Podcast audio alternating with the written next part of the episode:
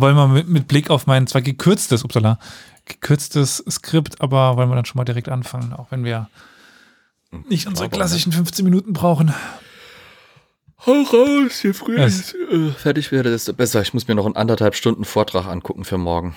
Das heißt, es wird für mich ein später Abend. Okay, dann machen wir doch doppeltes Tempo. Yes. Ist Carol nie- nicht da? Äh, warte. Andale, andale. Yalla, yalla.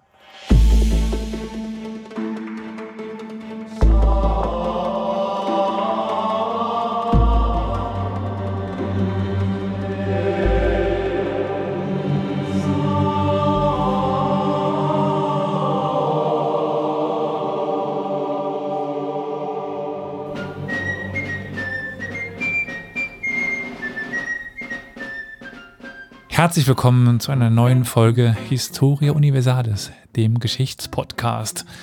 Heute in einer Viererbesetzung. Heute bin ich nicht alleine. und Das wäre, man spricht zwar von Majestätis Pluralis, aber ich glaube, zu viert macht man sich dann noch nicht. Egal. Mit dabei sind heute Victoria, hi. Hi. Der Olli, hi. Moin. Und der Flo, hi Flo. Wir sind sehr amüsiert. Ich habe uns heute ein Thema mitgebracht. Das heißt, es wird wieder etwas exotischer. Aber erst einmal, also nachdem wir euch begrüßt haben, begrüßen wir hier auch nochmal den Chat, weil, falls ihr das nicht mitbekommen habt, wir sind normalerweise mittwochs um ab circa 22 Uhr auch live auf Twitch mit der Aufnahme. Also direkt bei der Aufnahme dabei sein, wenn vielleicht mal ein paar Fragen stellen will oder mal die, die ganzen Sachen hören und sehen möchte, die wir rausschneiden. Warum Der- auch immer man das Wer wollte. kann sich das antun, genau. Dementsprechend auch einen schönen guten Abend an den Chat hier. Jetzt muss ich gerade überlegen, wo wir zeitlich sind. Also nicht in der Thematik der Folge, sondern überhaupt bei unseren Folgen, weil ich glaube, wir müssten jetzt schon unsere Adventsfolgen raus haben. Das ist ja jetzt hier so eine kleine Sneak Peek, weil wir nehmen auf am 30.11. Dem Chat kann ich schon mal so viel verraten. Macht euch gefasst. Ähm, da kommt was auf euch zu. Aber egal. Den, die anderen, äh, wie, wie gefällt's euch? Was sagt ihr? Was, was findet ihr? Gut. Was?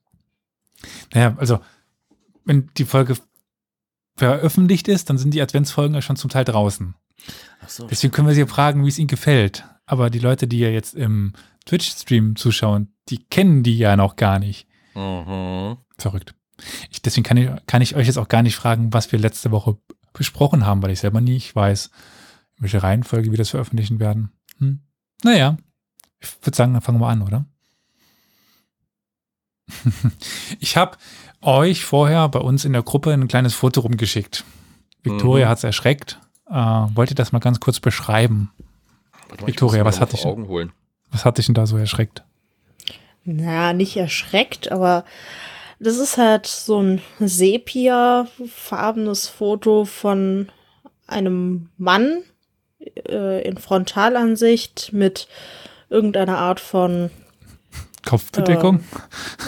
ja, Outfit, das so im europäischen Kontext nicht so typisch ist. Also ich habe keine Ahnung, aus welchem Kontext das eher typisch wäre. Es sieht halt irgendwie nach viel Blim Blim aus und ja, was halt so gruselig dran war, war der Gesichtsausdruck, weil das sehr starrend war mit großen Augen, die auch irgendwie, glaube ich, mit schwarz, also mit Kohle irgendwie hervorgehoben sind. Also Mhm. der Typ trägt Make-up, sieht zumindest so aus. Und hat einen ziemlich krausen Bart und ja. Okay, jetzt sehe ich gerade, dass da unten auch noch irgendwie sowas ähnliches wie Stiere drauf sind, aber keine Ich Ahnung. glaube eher, dass es Löwen sind und dass es dann ein Perser ist, ein ganz perverser. Ist kein Perser. Das wäre nämlich meine nächste Frage, ob ihr schon eine Ahnung habt, um was es geht. Karneval im Osten, weil er sieht wirklich aus, als hätte er einmal äh, den Körper in die äh, Truhe voller alter Oma-Tischdecken gemacht und hätte dann sich drei Lampenschirme als Hüter aufgesetzt, weil er irgendwie ganz schnell noch zu Also ein bisschen Respekt. Du stehst hier vom König der Könige. Ja, von wem? Welcher davon? Es gab so viele. Ich wollte gerade sagen, da gab es einige und die meisten haben gerade mal über ihren eigenen Vorgarten geherrscht. Naja, König der, der Könige ist schon ein etwas besonderer Titel. Seine Nachfolgen sollten dann noch Kaiser werden. Habt ihr also gar keine Ahnung, wo wir jetzt unterwegs sind? Also in Persien sind wir nicht unterwegs. Äthiopien? Negusa Negast. Was? Ka- König der Könige in Äthiopien. Negusa Negast. Ja, sind wir dort oder wo sind wir? Zum Teil, ja. Zum Teil. Ja, Jetzt machst du es aber auch spannend und schwierig, weißt du. also eigentlich werden wir ein bisschen nördlicher un unterwegs sein, aber Äthiopien Mittelmeer? Achso. Also, mein Lieber, ich weiß nicht, wie gut du in Geografie aufgepasst hast, aber so zwischen Äthiopien und dem Mittelmeer, da ist noch so ein bisschen was. Denk doch dran, ich bin eurozentrischer weißer Mann und deswegen voll Arroganz und Ignoranz. Dann frage ich Victoria. Vic Victoria, was kommt denn oberhalb von Äthiopien? Ähm, also wenn du auf einer Karte Ja. oberhalb meinst, dann Saudi-Arabien. Wenn du irgendwie nach Norden auf einer Kugel meinst, dann eher so Ägypten. Ich glaube, dazwischen ist noch irgendwie Sudan oder sowas. Ja, da, da sind wir dann. Der Sudan. Da wollte ich Oh hin. wow. Wir reisen heute in den Sudan.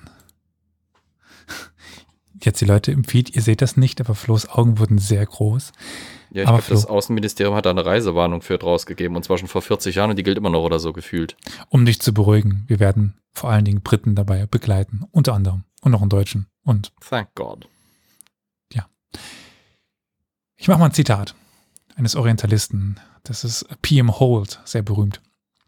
Eine revolutionäre Bewegung ist am ehesten dann erfolgreich, wenn eine allgemeine Unzufriedenheit besteht, die nicht auf eine Klasse oder eine territoriale Gruppe beschränkt ist, sondern sich über die gesamte Gesellschaft erstreckt, die aus spezifischen Missständen und nicht nur aus einem vagen Unbehagen oder Groll erwächst. Das ist das die Eröffnungsworte ins Deutsche übersetzt eines Buches eben von jenem Orientalisten und Historiker P.M. Holt. Und ja, das Buch geht über den Mahdi-Staat. Flo, schon mal was vom Mahdi ge gehört? Gerade im Zusammenhang mit dem Sudan und Briten. Äh, toter Winkel in meinem Ha! Wissen tatsächlich, da hast du echt was erwischt. Also Sudan ist, ich habe den Sudan eigentlich immer nur so äh, in der Moderne auf dem Schirm, wo er von einem Problem ins nächste gerutscht ist. Gut, wahrscheinlich wird das, wenn ich jetzt schon den Hintergrund sehe, äh, damals auch nicht anders gewesen sein, aber das ist wirklich so ein toter Winkel, der mich nie so gereizt und berührt hat. Dir werden aber einige Persönlichkeiten über den Weg laufen, die du kennst. Mit Sicherheit. Aber Und ich- macht die irgendwie. Hattest du davon nicht schon mal erzählt? Ja, Kann ja. das sein? Ja. Also okay. ich komme noch, was der Mahdi ist. Der Mahdi ist eine Funktion. ja, Jetzt vielleicht schon mal um Sneak Peek, der Messias. Äh. nicht. Äh, aber Flo, ich will, sage dir eine Sache. Ich werde dich brechen. Ich werde zu 95 Prozent, ich will eigentlich heute über eine Schlacht sprechen, die aber quasi nur zwei Minuten drankommen wird. Ich werde den Rekord von dir brechen. Es ist nämlich eine sehr, eigentlich eine bekannte Schlacht, äh, um die es heute gehen soll, aber der Aufhänger ist eben dieser Mahdi-Staat. Ach, ich halte das dann einfach mit dem Spruch, äh, das ultimative Lob ist äh, das Plagiat.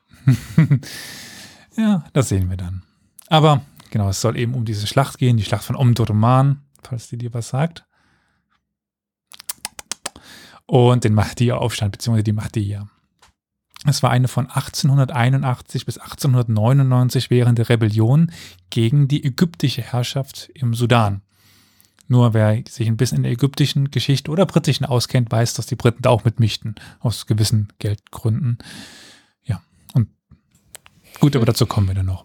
Also mein Wissen über den Sudan beschränkt sich auf die Zeit, als die Pharaonen in Ägypten auch da unten geherrscht haben und da auch Pyramiden gebaut haben.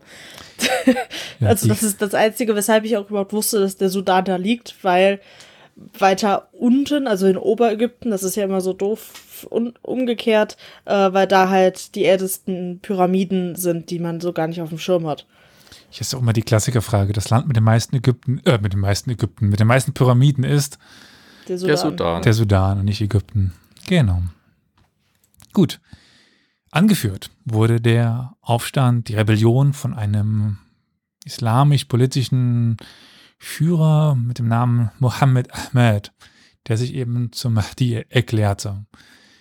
Er gilt, dieser Aufstand, als der erste, zumindest kurzzeitig erfolgreiche Aufstand eines afrikanischen oder einer afrikanischen Bevölkerungsgruppe gegen den Kolonialismus und führte am Ende des 19. Jahrhunderts zur Gründung des sogenannten Kalifats von Omdurman.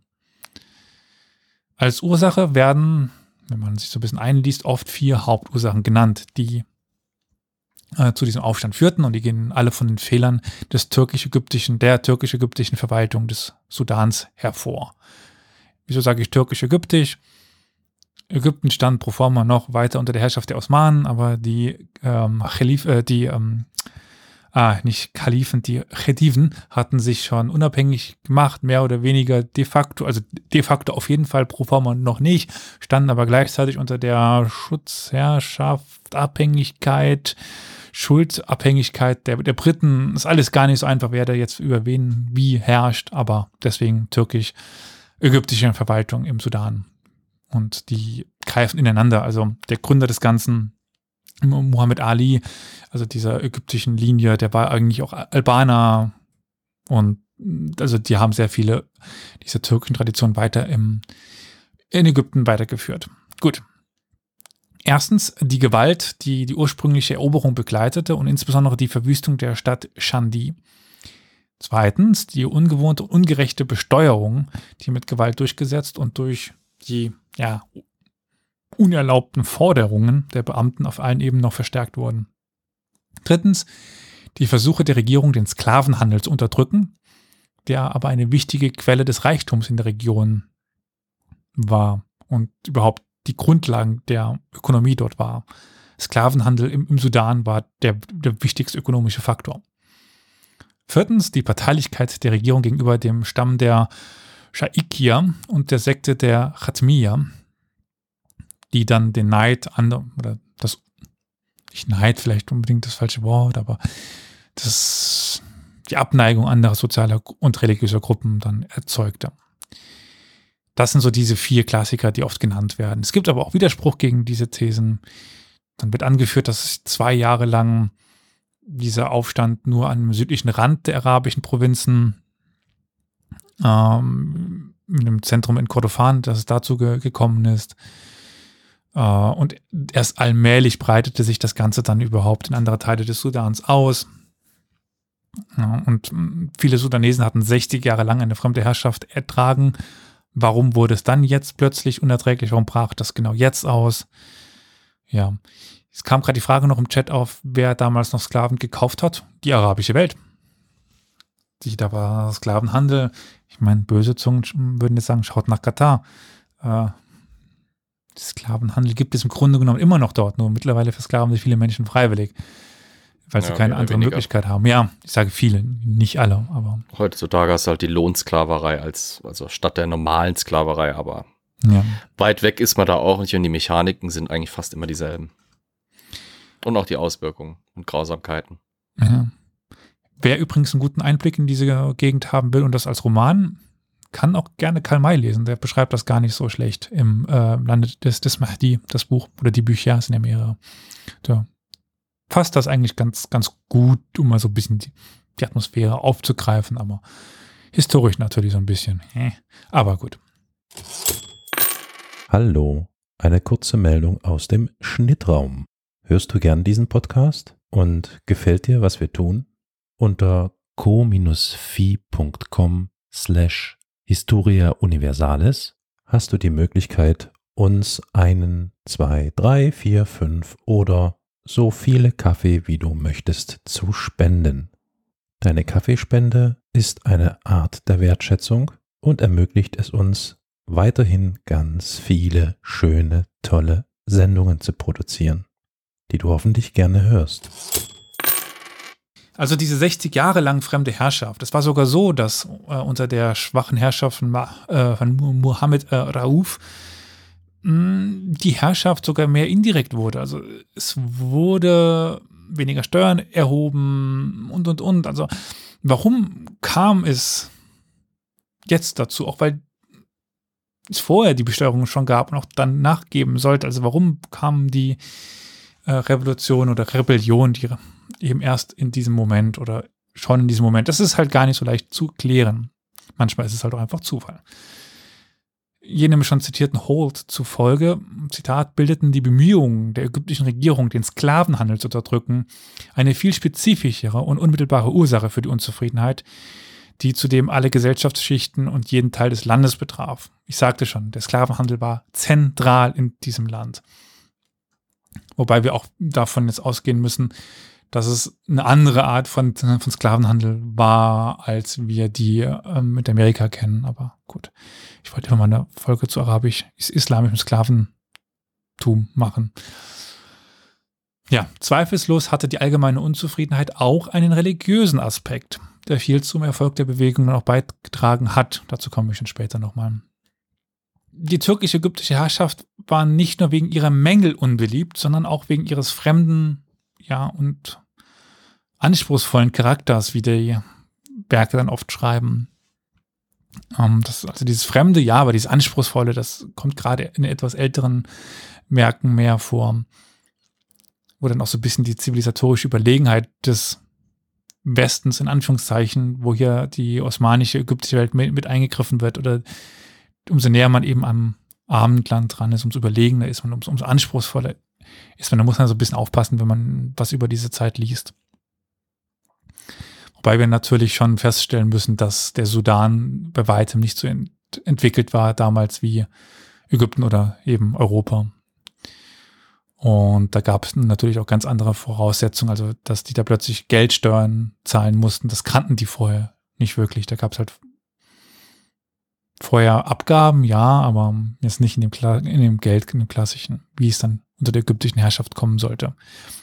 Für die Sudanesen waren diese türkisch-ägyptischen Invasoren und Beamten auf jeden Fall Fremde. E-, eben oft auch gar keine Afrikaner, sondern sogar, ja, Leute vom, vom Balkan, die eine andere Sprache sprachen.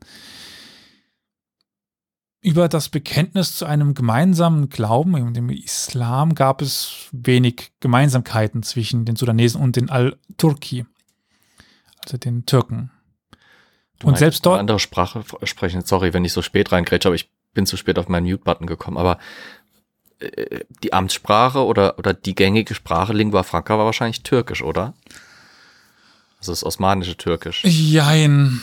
Äh, das also es gab ja, also selbst im Osmanischen Reich war nicht immer das osmanische Amtssprache, da war das persische Amtssprache. Es gab ja immer diese mhm. Zeit, in der in Persien das Türkisch die Amtssprache war und in der Türkei, also bei den Osmanen, das Persisch die Amtssprache war und mhm. die eigentlich die Spinnefeind waren. Aber gut, äh, das kommt so ein bisschen ja, darauf an. Aber wenn ich mir halt jetzt dann vorstelle, da kommt also einer aus dem serbischen Raum oder aus dem, immer vom Balkan hm. und wird dann dort nach Ägypten verpflanzt, der muss ja dann irgendeine Sprache können. Der kann ja nicht Serbisch mit denen sprechen und, und erwarten, dass sie den verstehen oder dass da der Dolmetscher hat, ne?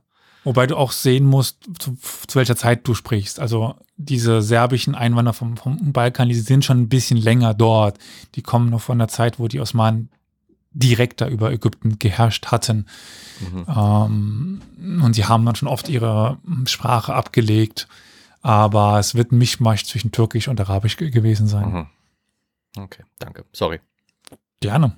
Die Verwaltung im Sudan war in Organisation und Tonfall hm, gar nicht anders als in anderen Teilen des Osmanischen Reiches. Das sagte ich ja schon, dass viel übernommen worden ist von dem, was es eben in anderen Teilen des Osmanischen Reichs gab. Und so weitergeführt worden ist während der Zeit der Chetiphen. Jetzt, wenn wir aber ins sogenannte Zweistromland gehen oder nach Syrien, die kannten sowas schon. Die kannten Steuern, die kannten ähm, Erfassungen, Volkszählungen und so, so weiter. Für den Sudan war dieses, diese Form eines hochzentralisierten und autoritären Staates aber eine Neuheit. Das kannten sie noch nicht. Die Nordsudanesen, die das türkisch-ägyptische, oder die schon Teil, die schon länger Teil der türkisch-ägyptischen Einflusssphäre waren, äh, waren ein bisschen länger daran gewöhnt als die Menschen im Süden, die erst äh, ja eine kurze Zeit dort waren also unter der Herrschaft. Wenn man sich aber auch ein Bild dieser Landschaft macht, sind wir ja dort in der Savanne, äh, also Halbwüste, Steppe, auch wenn es äh, keine Steppenreiter sind. Nichtsdestotrotz haben wir dort eine große Anzahl von Nomaden, die sich diesen festen Grenzen eines zentralistischen Staates gar nicht so unterwerfen wollten. Und trotz dem wollten die Osmanen, die Türken immer weiter dorthin vordringen und die Herrschaft ausbauen. Und das kam bei den mehr oder weniger lebenden, nomadisch lebenden Bewohnern dieses Südens nicht gut an, die auch größtenteils eben vom Sklavenhandel lebten, der dann wiederum beschränkt worden ist. Beschränkt eben übrigens worden ist durch wegen den Europäern, aber komm, das ist was ganz anderes. Der Süden war fast ohne Blutvergießen erobert worden. Es gab keinen großen Widerstand gegen das ägyptische Ausgreifen. Danach aber wurden ja das Gehorsam sehr brutal eingefordert. Und das sollte lange in Erinnerung bleiben und auch noch zur Zeit von Mohammed Ahmed da sein. Es heißt, es wären damals 30.000 bis 50.000 Menschen massakriert worden durch die ägyptischen Eroberer. Diese Tradition der Gewalt wurde in den 60er Jahren der türkisch-ägyptischen Herrschaft auf die eine oder andere Weise fortgesetzt, meist in Form der Brutalität der sogenannten Bashbuzuk und in, in der Erpressung von Steuern, also in Form von vor allem Geld, wenn es das nicht ging, Naturalien, Tiere oder Sklaven. Bis dann Sklaven verboten worden sind, aber gut. Die Bashbuzuk oder Bashbuzuk, schon mal was von denen gehört, Flo? Das heißt wört, wörtlich übersetzt sowas wie kaputter Kopf, Was? gestörter, verwirrter. Ja. Okay. Barsch ist das Türkisch für Kopf.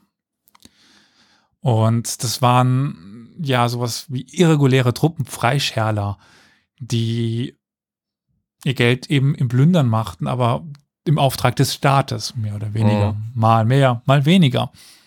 Und wenn man eigentlich eben kaputter Kopf heißt, dann weiß man schon, in welche Richtung das ging. Die, die wurden dazu benutzt, um Aufstände niederzuschlagen. Aber wie schlugen sie sie wohl, wohl nieder? Nicht, indem sie den Leuten gut zugeredet haben.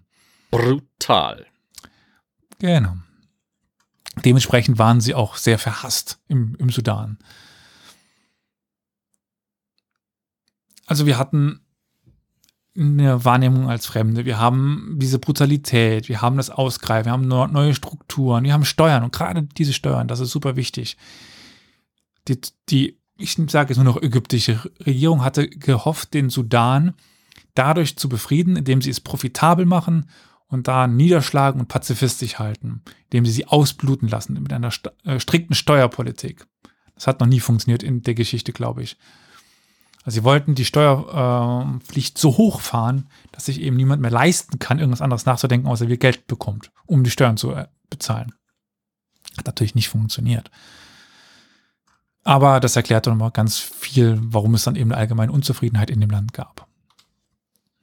Und schon die erste Besteuerung der, der sogenannten Flussstämme, also am Nil, die noch am meisten sesshaften, unter Ismail Pascha, ein Herrscher von Ägypten, zeigte, dass die Härte der Ausbeutung ja doch dazu führte, dass sich die Leute auflehnten. Also wir hatten schon sehr am Anfang dann doch immer wieder regionale Aufstände gegen dieses Steuersystem. Dann haben wir die Regierungszeiten von Mahu, Rashid und Abu Vividan als Gouverneure im Sudan. Und da können wir von fast Wohlwollend reden. Also da haben wir wenig Nachrichten darüber, dass es zu Aufständen gekommen ist, zu, ja, Kon zu Konflikten oder irgendwas in der Art.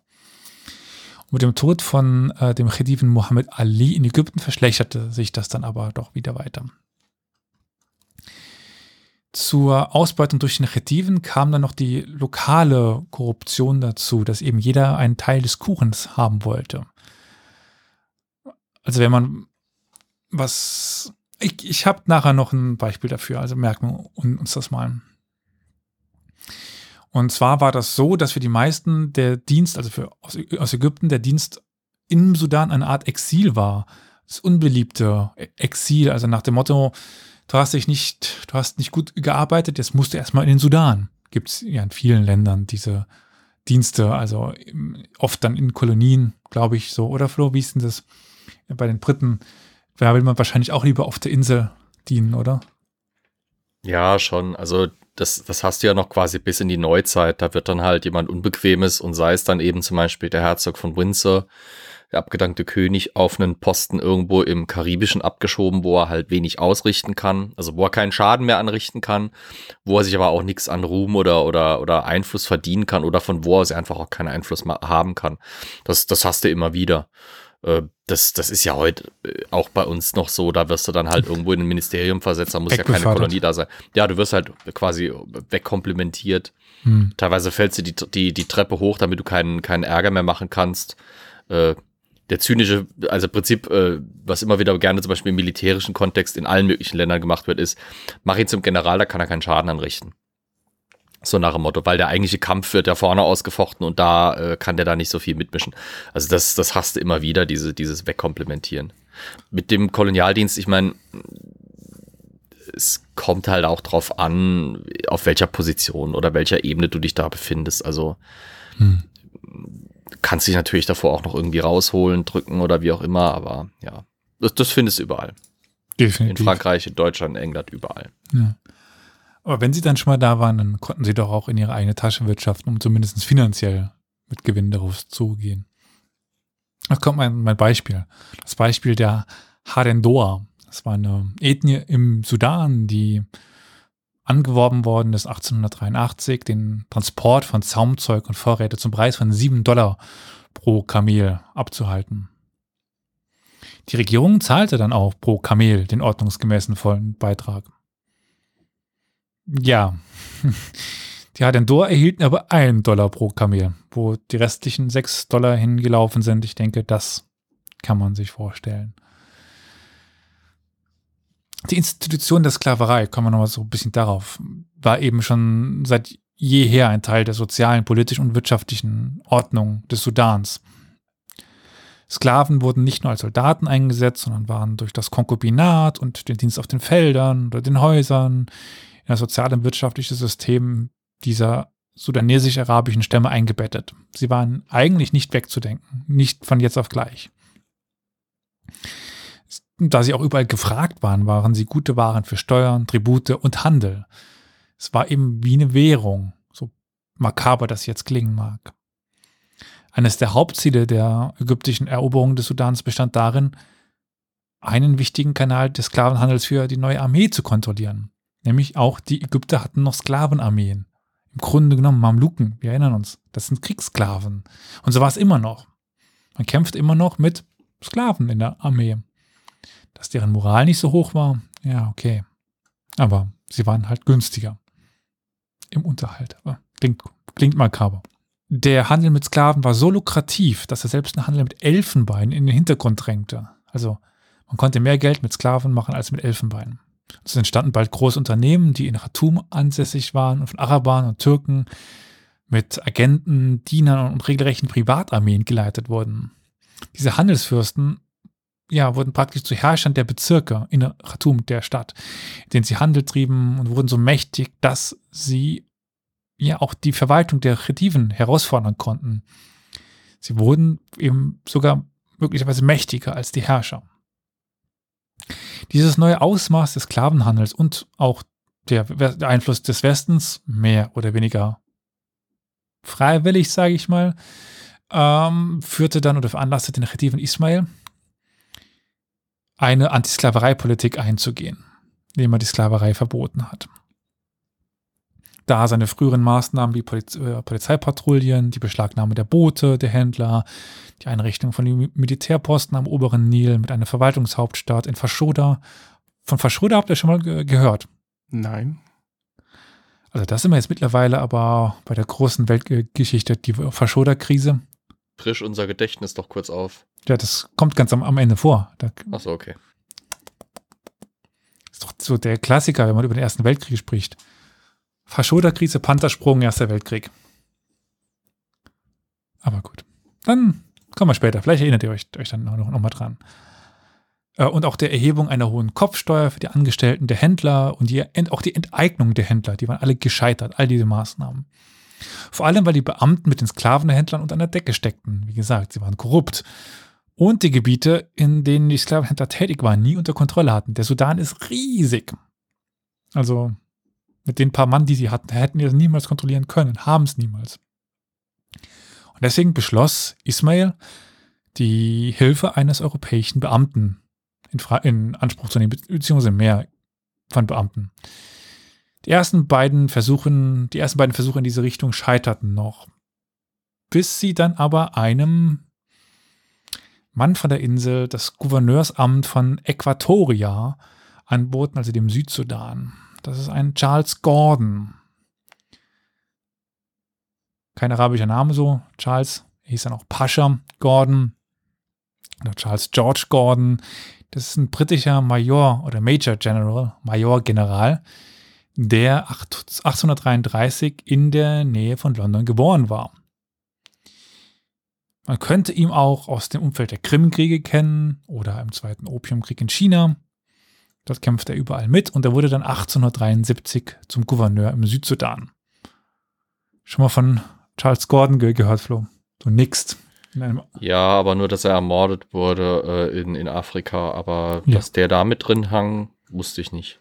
Er ist sehr zentral. Das ist eine unserer zentralen Persönlichkeiten überhaupt. Mhm. Ich sagte schon, wir werden hier ein paar Europäer begegnen. Das ist ja jetzt der erste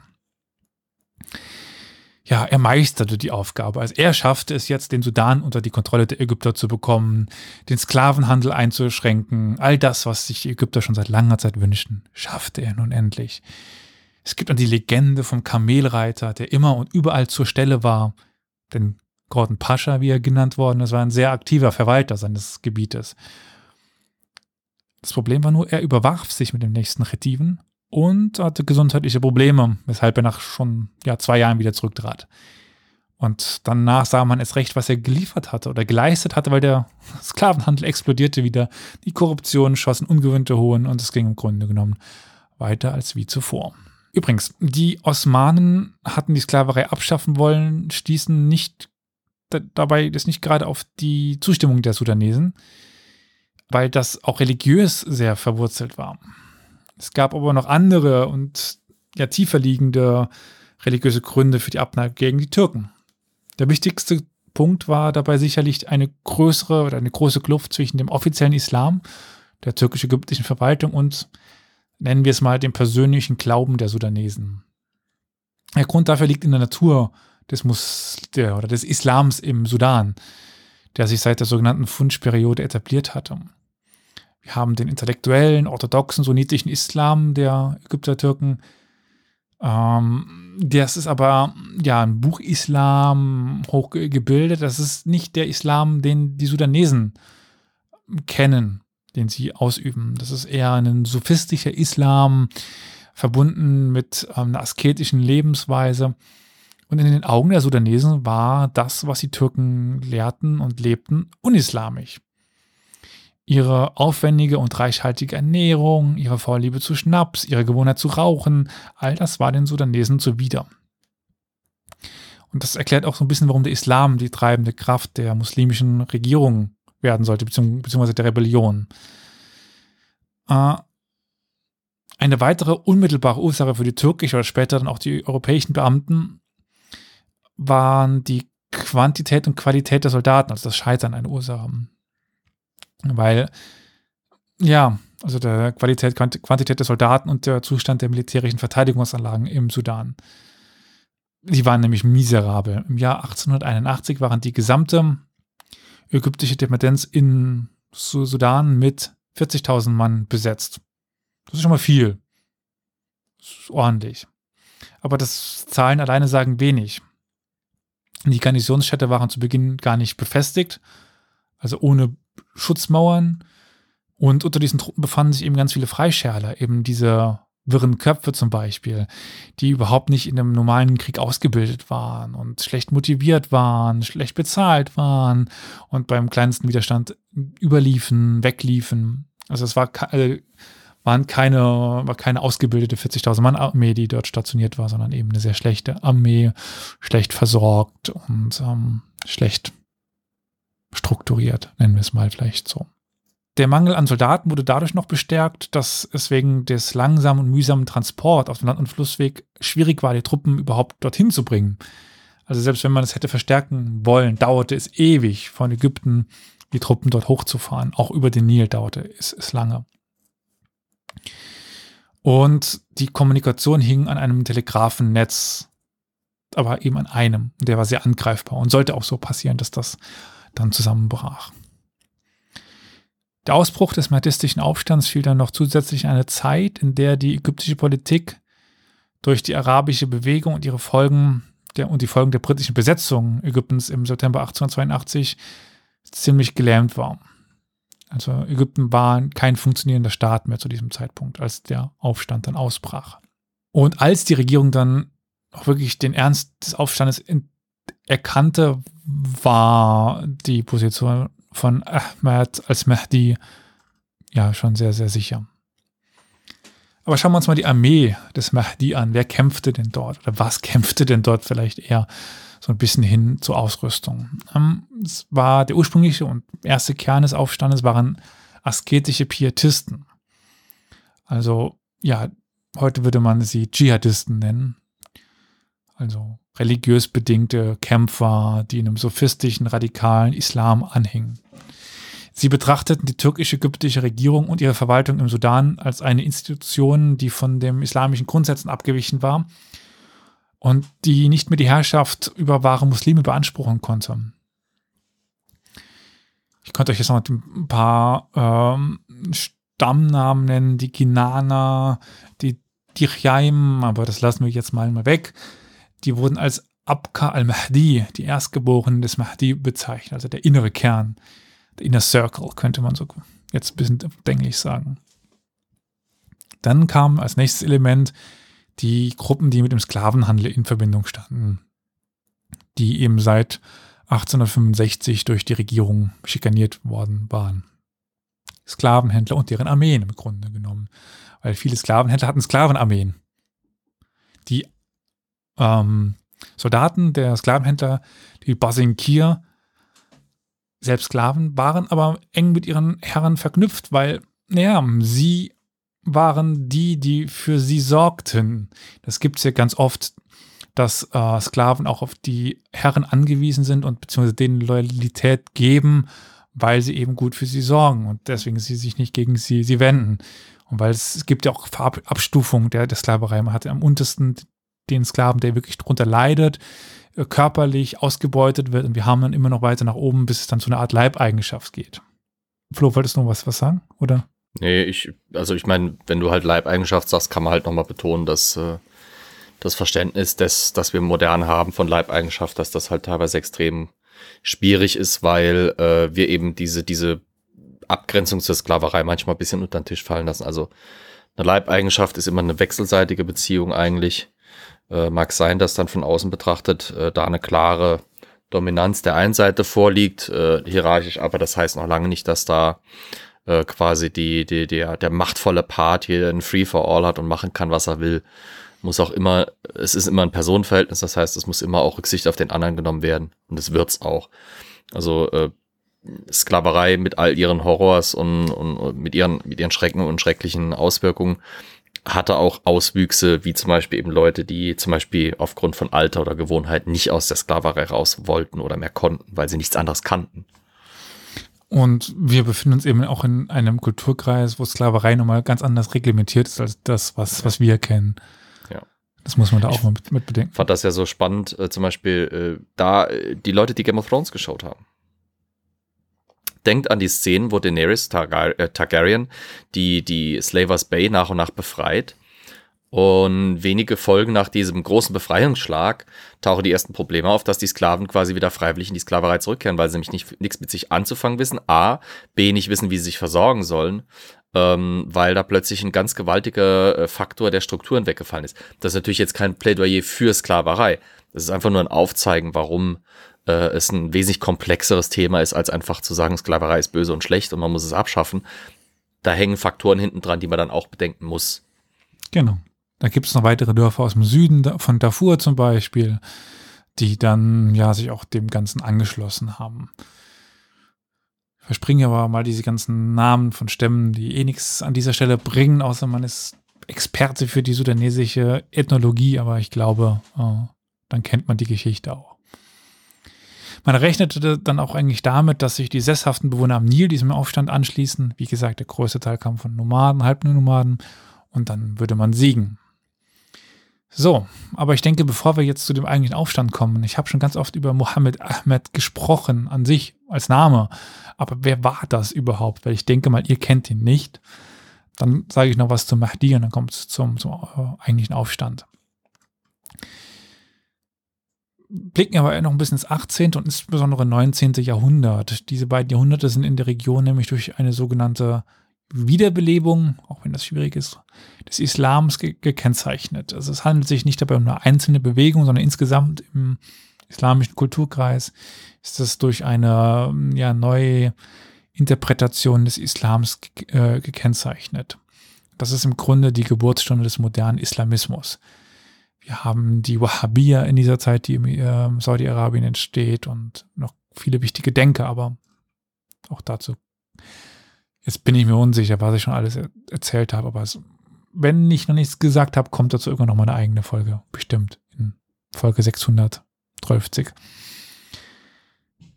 diese Entwicklung war eine Reaktion auf den inneren Niedergang der muslimischen Herrschaften und Gesellschaften in diesen Jahrhunderten. Also gerade das 18. und 19. Jahrhundert waren dadurch geprägt, dass die großen muslimischen Reiche der Osmanen und der Perser immer weiter in die Defensive gedrängt worden sind. Die, Perser wurden dann irgendwann sogar untertan, der Kolonial Spielball nennen wir es, der, der Kolonialmächte und dann Ende des 19. Jahrhunderts die Osmanen eigentlich auch. Ob Mohammed Ahmed von diesen äußeren Bewegungen stark beeinflusst worden ist oder eben nicht, ist schwer zu sagen. Hm, aber vieles in seinen eigenen Aussagen über seine Mission unterstützt die Behauptung, dass er im Wesentlichen und grundsätzlich eben ein Reformer, ein Mujahid war. Also Mujahid äh, ist, kommt alles einem irgendwie bekannt vor, wenn man sich ein bisschen mit den Taliban be beschäftigt, ähm, ist eben der, der Begriff eines Reformers, wobei die Reform äh, von der ursprünglichen Bedeutung rückwärts gewandt ist, also machen, wie es früher war und nicht machen, dass es besser wie in der, in der Zukunft wird. Das ist ja auch bei uns in Europa erst, ähm, ja, eine sehr kurz, also auf die gesamte Geschichte gesehen, eine sehr neue Ent Entwicklung, dass Reformen zukunftsgewandt sein sollen und nicht rückwärts also erst gewandt. So eine, so eine Restauration oder Re Restauration. Hm. ein Thema, das in seinen Äußerungen, wir haben Äußerungen von ihnen, sehr häufig auftaucht. Das ist, dass er gesandt wurde, um den Glauben und die Bräuche des Propheten, also die normativen Ideale des Islams, ja, um die zu etablieren. Darüber hinaus könnten, könnte die bewusste Verwendung von Parallelen zwischen seinem eigenen Leben und seinen Missionen und des Propheten auch auf ein Interesse an der Wiederherstellung der ursprünglichen islamischen Gemeinschaft hinweisen. Und ja, er hat sich mit Mohammed verglichen, nicht nur im Namen. Und schließlich ist es auch das Amt des Mahdi, das Mohammed Ahmed für sich beansprucht. Der Mahdi, der Rechtsgeleitete, ist nach traditioneller islamischer Glaubensauffassung ein Nachkomme des Propheten Mohammed, der in der Endzeit auftaucht und das Unrecht auf der Welt beseitigen wird. Der Glaube an das Erscheinen des Mahdi ist ein zentraler Bestandteil des, der schiitischen Konfession, aber auch in den äh, chiliastischen Erwartungen des sunnitischen Islams. Chiliastisch ist nicht, hat nichts mit Chillen zu tun. Das ist der Glaube an die Wiederkehr des Propheten oder Jesus vor dem letzten Gericht. Also der Messias im Grunde genommen, der dann kommt. Das ist äh, der Mahdi. Jetzt ist es nicht so, dass Mohammed Ahmed der Erste war, der behauptet hätte, er wäre der Mahdi. Das ist äh, eine große Tradition. Gerade in Nordafrika gab es viele, die behaupten, behaupteten, dass sie Mahdis wären. Äh, da werden auch einige Dynastien drauf, äh, drauf begründet, die Fatimiden zum Beispiel. ein ganz klassisches Beispiel. Mohammed Ahmed und seine religiösen Jünger waren aber nicht nur vom Islam der Besetzer oder der, der Besatzer angewidert, auch von der Unterdrückung und der Korruption. Aber, und das ist ganz grundlegend, damit man die Mahdiya versteht, für sie war die Verwaltung nicht nur oder nicht hauptsächlich schlimm, weil sie unterdrückte, weil sie korrupt war, weil sie hohe Steuern einführte, sondern weil sie sich nicht nach islamischen Regeln ver verhielt. Deswegen war sie von Natur aus verdorben in ihren Augen. Als Mohammed Ahmed und seine Anhänger von Misswirtschaft und Läuterungen sprachen, da dachten sie eher eben an theologische als politische Begriffe. Das immer stets im Hintergrund behalten, dass wir hier eine religiöse Bewegung haben. Anfangs zeigte Mohammed Ahmed auch gar keine Reaktion oder Bewusstsein auf die äußeren Einmischungen in Form des zunehmenden europäischen Einflusses. Aber es wäre auch ein Fehler anzunehmen, dass er sich den Spannungen in der Gesellschaft, die durch diese europäische Infiltration entstanden wären, sich nicht bewusst wäre. Aber das war gar nicht sein Hauptanliegen. er wollte eben das Kalifat ein einführen. So viel kann ich schon mal ganz kurz äh, vorweggreifen. Ist auch so, dass die Manifestation des Mahdi, so sagte die Prophezeiung, am Ende eines muslimischen Jahrhunderts erscheinen sollte. Und im Jahr 1881 ging tatsächlich das 13. muslimische Jahrhundert auch zu Ende. Und so gab es überhaupt schon die Erwartung an den Mahdi, dass der jetzt bald kommen würde und die Menschen retten würde, weil der Islam eben gerade, ja, bedroht war. Und damit kann sich Mohammed Ahmed auch über den Chetiven hinaussetzen, über den Sultan, über, also über jeden. Der Mahdi steht an der Spitze der islamischen Gemeinschaft. Jeder hat sich ihm zu unterwerfen. Und das ist ganz wichtig. Wir haben die Worte des Briten äh, Trinningham, der andeutet, Zitat, als ein einfacher Sufi, der gegen die Weltlichkeit und Unterdrückung um ihn herum protestierte, konnte er nichts erreichen. Aber sobald er davon überzeugt war, dass er der Mahdi war, gehorchten die Massen seinem Ruf und zogen triumphierend durch das Land. Also ein Sufi, ein Sufist ist eine gewisse Auslegung des Islams, die dort sehr verbreitet war. wir kennen zum Beispiel die tanzenden Derwische aus der Türkei. Wenn man, also, die sind sehr bekannt, sage ich erstmal so. Aber es gibt ganz, ganz, ganz, ganz viele Auslegungen des Sufismus. Hier ist es eine, ja, asketische Auslebung, aber genau, im Grunde genommen hat er sich eben mit diesem Mahdi-Titel über alle hinweg gesetzt und so seinen Anspruch äh, ange, ja, aufgebaut. Jetzt habe ich aber immer noch gar nichts zu, dem, zu der Person an sich gesagt, groß. Er ist geboren worden im Sudan, Überraschung, Surprise. Gut, könnte man auch sagen, vielleicht ist er zugewandert. Gar nicht so selten. Anders als seine Brüder äh, ging er keine klassische Lehre ein, könnte man heutzutage sagen. Also das Geschäft der Eltern hat er nicht weitergeführt, sondern er hat religiöse Studien gemacht. Sehr früh schon. Als, als Kind wollte er schon äh, eben den Koran lesen, sich mit dem Islam beschäftigen. Dann gibt es ganz interessante Überlieferungen. Er war einmal bei einem Sheikh, und dort weigerte er sich, die, das, die Rationen zu essen, weil die von der Regierung bezahlt worden sind. Irgendwann muss er dann doch wieder gegessen haben, weil abgekratzt ist er nicht. Und am Ende seiner Jugend hatte er die beste religionswissenschaftliche Ausbildung erhalten, die man im Sudan bekommen konnte. Es war damals dann doch eher eine randständige Region. Also normalerweise sollte man jetzt nach die Al-Azhar-Moschee, nach Kairo gehen. Aber das tat er nicht. Er trat einem sophistischen Orden, dem, dem Samania-Orden bei, 1861. Dort war er sieben Jahre die ganze Zeit extreme Askese. Wenig Essen, wenig Trinken, äh, viel in sich gekehrt, ähm, eben viel alleine. Askese. Und dann wurde er als Sheikh des Orden, als Scheich zugelassen. In extrem frühen Alter für die für diesen Orden. Und er begann dann als Mönch, könnte man sagen, also als, als Scheich eben zu reisen und ließ sich schließlich auf der Insel Abba nieder. Auf der Nilinsel.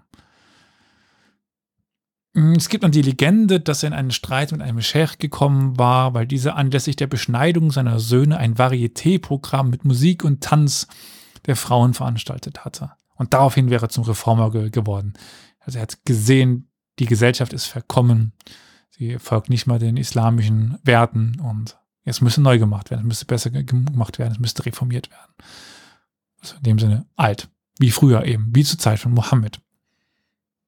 Gut, wahrscheinlich wäre das egal. Äh, diese Reformer, die früher, die zu dem Idealen früher wollten und das es nie gab, aber gut. Er wurde dann auch aus dem Orden ausge ausgeschlossen und wollte dann mehrfach zurück, haben ihn nie zurückgelassen. Aber gut. In den 1870er Jahren begann Mohammed Ahmed dann die Erneuerung des Glaubens und die Befreiung des Landes zu predigen und gewann immer mehr Anhänger. Jünger könnte man fast schon sagen. Bald lehnte er sich offen gegen die Ägypter bzw. die Negativen auf und rief sich selbst, wie ich schon sagte, zum Mahdi aus, dem versprochenen Erlöser der islamischen Welt. Darf ich hier kurz was fragen? Ja, natürlich, gerne. Weiß man, ob zu der Zeit dann zu dieser religiösen Ausbildung auch eine rhetorische Ausbildung gehört hat? Also hat er auch gelernt, Leute zu überzeugen und gut zu sprechen oder ist es einfach nur Hm. seinem Charisma zu schulden und Mehr seinen Ideen? Mehr zweiterem. Also Khartoum war immer noch ein Provinzloch, wenn man das so sagen darf. Natürlich eine gewisse Ausbildung schon, allein dadurch, dass er äh, sich damit beschäftigt hatte, zu predigen und sowas. Lernt, also wenn man etwas macht, lernt man, denkt man, man sollte sowas lernen. Ich merke gerade, ich bin ja Heraus- oder sagen wir mal Lektor einer Zeitschrift und ich merke gerade, dass es dem nicht immer so ist. Aber das ist was anderes. äh, aber äh, ja, ich denke mal, er, er hatte schon viel Charisma und viel Überzeugungskraft an sich und hat dann das Ganze nochmal verfeinern können. Ja, okay. So, so, so einen leichten Mittelweg konnten wir da finden. Im August 1881 schickte der damalige Gouverneur des Sudan, das ist Rauf Pascha, zwei Infanteriekompanien mit je einem Maschinengewehr, um ihn, zu, äh, um ihn zu verhaften auf der Insel, wie gesagt. Die Geschichte hätte jetzt zu Ende sein können. Den Kapitänen der beiden oder den Anführern, nennen wir es vielleicht mal, mal so, also die waren auch auf Schiffen unterwegs, weil Nil und so, aber Anführern der beiden Kompanien, wurde jeweils eine Beförderung versprochen, wenn ihre Soldaten den Mahdi zum Gouverneur bringen würden. Ja, es waren aber zwei Kompanien. Als sie dann dort ankamen und das Schiff verließen, näherten sie sich im Dorf des, Mahdi, im Dorf des Mahdi, wollten aber die Beförderung dem jeweils anderen nicht gönnen. Was denkt ihr, ist passiert? Sie haben sich gegenseitig ausgelöscht. Sie haben sich gegenseitig beschossen, sodass die schlecht ausgebildeten, schlecht bewaffneten, ausgehungerten Truppen des Mahdi ja, diese Streiterei ausnutzen konnten Wow. und die Schlacht gewinnen konnten. Ja, man sollte nicht zwei Leuten dasselbe versprechen. Aber gut. Der Mahdi begann dann einen sogenannten strategischen Rückzug nach Kordofan, also dem Süden des Sudans, um dort äh, sich zu sammeln. Das liegt eben weiter im Süden des Sudans. Dieser Zug Richtung Süden wurde dann als Triumphzug dargestellt und veranlasste dann viele Stämme der Region eben sich dem Ganzen, dem Dschihad, wie man es dann auch nennen kann, anzuschließen. Das ist aber ein Dschihad gegen im Grunde genommen auch muslimische Truppen oder Gruppenstaat. Also es ist ja eigentlich gegen die Ägypter. Gibt es also auch den Dschihad gegen, also innerhalb des islamischen Glaubens. Der Mahdi traf dann im traf Anfang November 1881 in den Nuba-Bergen in Südkordofan ein. Dorthin wurde dann eine weitere ägyptische Expedition entsandt, von Fashoda aus. Äh, Fashoda liegt übrigens 600 Kilometer südlich von Khartoum am Weißen Nil. Und die Truppen wurden dann am 9. Dezember in den Hinterhalt gelockt und ebenfalls abgeschlachtet. Und so konnten die Truppen des Mahdi Erfahrung sammeln, Ausbildung sammeln, ähm, Material sammeln. Im Grunde genommen hat man denen immer so kleine Häppchen zugeworfen, sodass sie sich immer daran groß fressen konnten. Während dieser militärischen Übergriffe legitimierte der Mahdi seine Macht auch, indem er ganz wieder hier bewusst Parallelen zum Leben des Propheten Mohammed zog. Er nannte seine Anhänger Ansar nach dem Volk, das den Propheten in Medina begrüßte. Und er, nach, und er nannte seine Flucht vor den Briten, diese sollten ja bald auftauchen, Hijra, nach der Flucht des Propheten von den Quraysh. Er nannte seine vier Befehlshaber nach den äh, vier rechtschaffenden Kalifen. Also die ersten vier, an die sowohl die Sunniten als auch Schiiten glauben. Sein möglicher Nachfolger, Abdullahi ibn Muhammad, soll dann etwa Abu Bakr al-Siddiq darstellen, also den ersten Kalifen. Also eben weiter diese Parallelen dazu. Die ägyptische Verwaltung im Sudan, die angesichts der Ausmaße des Aufstandes nun sehr beunruhigt waren, stellten eine Truppe von 4000 Mann unter Yusuf Pascha auf. Mitte 1882 näherten sich dann diese 4000 Mann dem Mahdisten, die immer noch schlecht gekleidet, halb verhungert und teilweise nur mit Stöcken und Steinen bewaffnet waren. Das sahen die Truppen auch und waren, sich, waren, waren siegessicher. Also sie sahen, das ist, das ist ein armer Haufen, wir werden die besiegen. Aber es ist Abend. Nee, machen wir morgen. Dann haben sie Lager aufgeschlagen, ohne Wachen. Und am Morgengrauen des nächsten Tages waren sie alle tot. Überheblichkeit in diesem Aufstand spielt es eine sehr große Rolle. Und wieder haben sie eben große Vorräte an Waffen, an Munition, an Militärkleidung, anderen Vorräten so erbeutet. Das, das ist eine Hybris, die findet man sonst nur in griechischen Legenden und Tragödien. Das ja Und dabei sind noch nicht mal die Briten da. oh Mann, oh Mann, oh Mann. Ja. Aber, apropos äh, Briten. Wie gesagt, Ägypten stand zu dieser Zeit unter britischer Kontrolle. Die britischen Berater gaben der ägyptischen Regierung auch stillschweigend ihre Zustimmung für eine weitere Expedition. Im Laufe des Sommers 1883 wurden die ägyptischen Truppen in äh, Khartoum konzentriert und erreichten schließlich eine Stärke von, von 7300 Mann Infanterie, 1000 Mann Kavallerie und 300 Mann Artillerie. Diese Truppen standen unter dem Kommando des pensionierten britischen Offiziers William Hicks und zwölf weiterer europäischer Offiziere. Jetzt kann ich jemanden zitieren, der normalerweise nicht für diese Zeit zitiert wird, Winston Churchill. Weil in seinen Worten war diese Armee, oder ja, waren diese Truppen, Zitat, vielleicht die schlechteste Armee, die je in den Krieg gezogen ist. Unbezahlt, unausgebildet und undiszipliniert. Und die Soldaten hatten mehr mit den Feinden als mit ihren Offizieren gemeinsam. El Obeid, die Stadt, deren Belagerung Hicks zu brechen beabsichtigt, beabsichtigt hatte, war bereits gefallen, als die Expedition nach Khartoum überhaupt erst verließ. Also sie waren eigentlich schon zu spät, als sie loszogen. Aber Hicks zog trotzdem weiter, obwohl es ja eigentlich nichts mehr gab, was er machen sollte. Nach seiner Ankunft im Süden stellte der Mahdi dann eine Armee von, man sagt, rund 40.000 Mann zusammen, die ausgebildet war mittlerweile, die ausgerüstet war in großen Teilen. Und dementsprechend war es dann keine große Überraschung, als am 3. und 4. November 1883 Hicks Truppen dann in den Kampf antraten und eigentlich keine Chance hatten. Also auch Hicks starb dort und im Grunde genommen überlebten nur ein Bruchteil der Truppen dort. Das British Empire hatte aber nicht mehr wirklich Lust, sich mit diesem Problem auseinanderzuschäftigen. Es war einfach nicht wichtig genug. Der Sudan, warum, warum will man den Sudan? Wer, wer will dieses Stück Sand? Wüste mit ein bisschen Bäumen im, im, im Süden, so ganz grob gesprochen, ein bisschen die Spitze ge getrieben. Ägypten wiederum ächzte unter den Rückzahlungsforderungen der europäischen Staaten. Die waren ja extrem verschuldet, weshalb es den Briten ja auch gelungen war, diese Regierung dort oder die Regierung zu kontrollieren. Ich wollte zuerst sagen übernehmen, aber sagen wir mal kontrollieren. Um weitere Einmischungen seiner europäischen Gläubiger zu vermeiden, zu vermeiden musste ja, die ägyptische Regierung sicherstellen, den Schuldzins stets pünktlich zu bezahlen. Und deswegen hatten, hatte das ägyptische Schatzamt, wurde von, also deswegen wurde das von den Briten kontrolliert, der eben da sehr, der auch ein Vetorecht hatte, der da sehr genau drauf schaute, was ausgegeben worden ist. Und die und Unterhalt der Garnison im Sudan kostete die, die ägyptische Regierung ähm, jährlich 100.000 ägyptische Pfund pro Jahr. Das war viel zu viel. Gerade weil nichts zurückkam. Daher beschloss man, das Ganze erstmal aufzugeben. Den Sudan Sudan sein lassen, der konnte der Mahdi schon die Macht übernehmen, das passt schon. Nun war es aber so, dass ja dort immer noch Truppen waren. Es gab auch noch in Khartoum oder Khartoum gab es noch Beamte, die mussten jetzt irgendwie nach Ägypten zurückgeholt werden. Und die ägyptische Regierung bat um die Entsendung eines britischen Offiziers in den Sudan, der den Abzug der Garnison koordinieren sollte.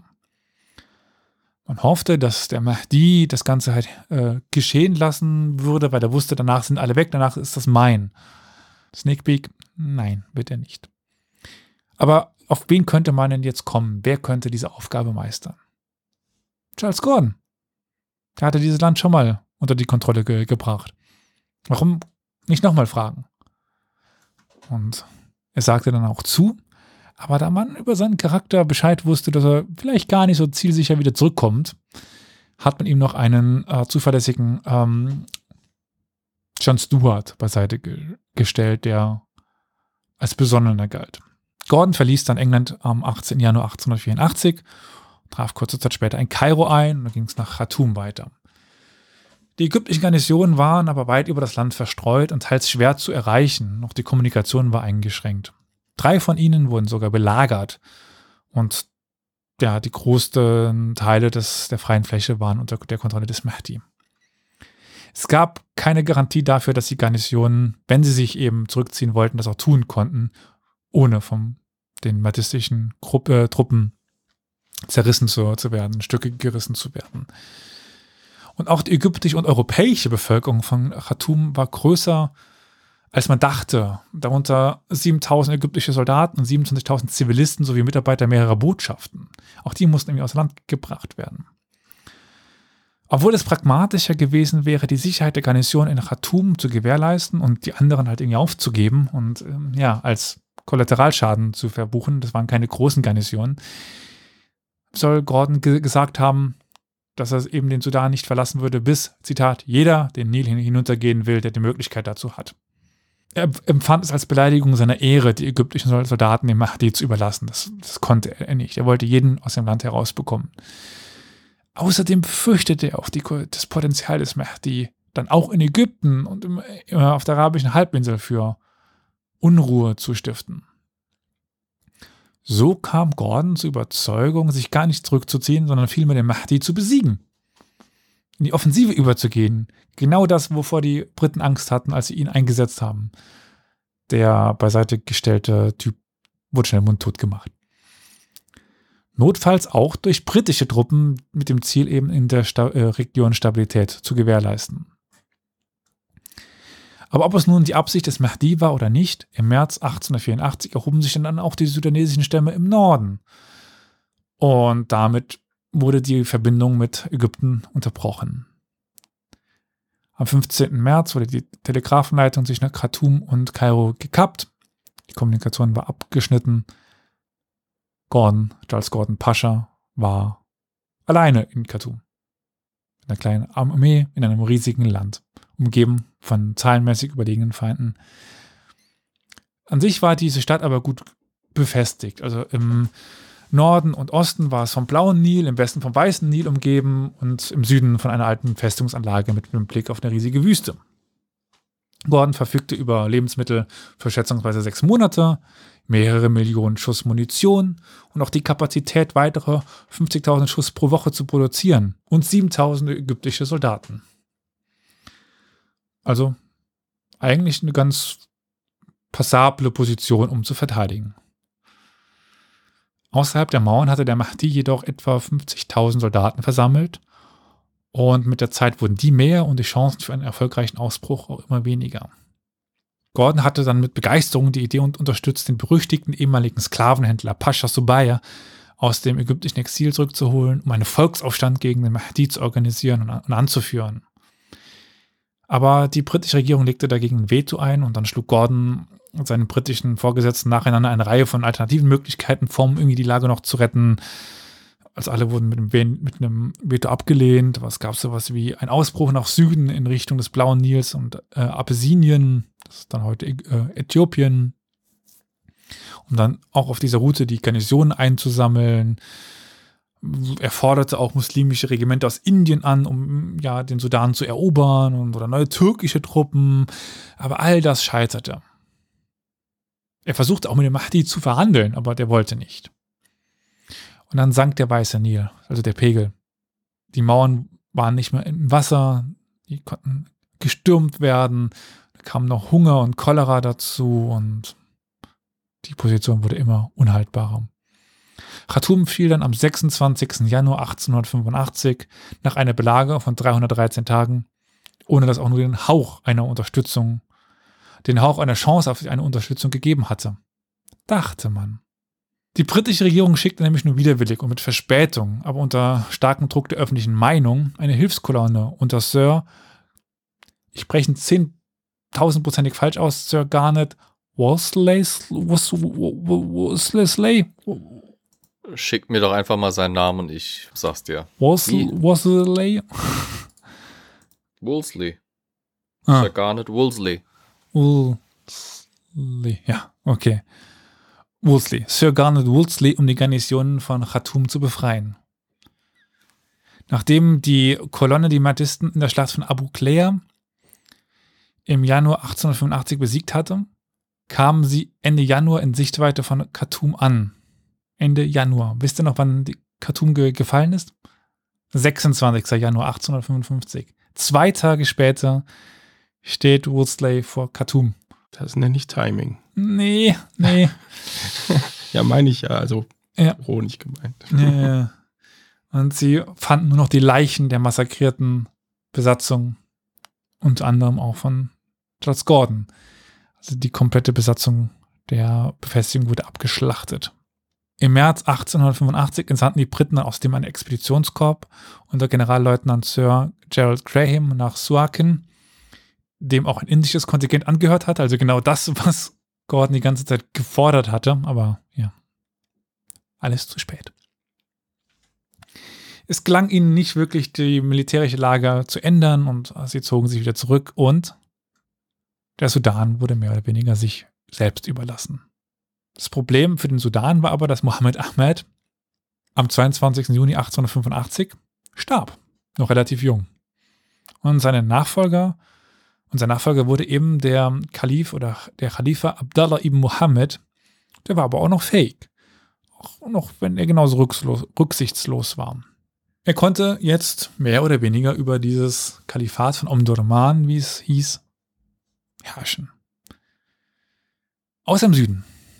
Im Süden gab es nämlich noch in dem sogenannten Äquatoria, das ist heute schon fast Zentralafrika, da gab es noch einen, einen Gouverneur, der sich hatte halten können.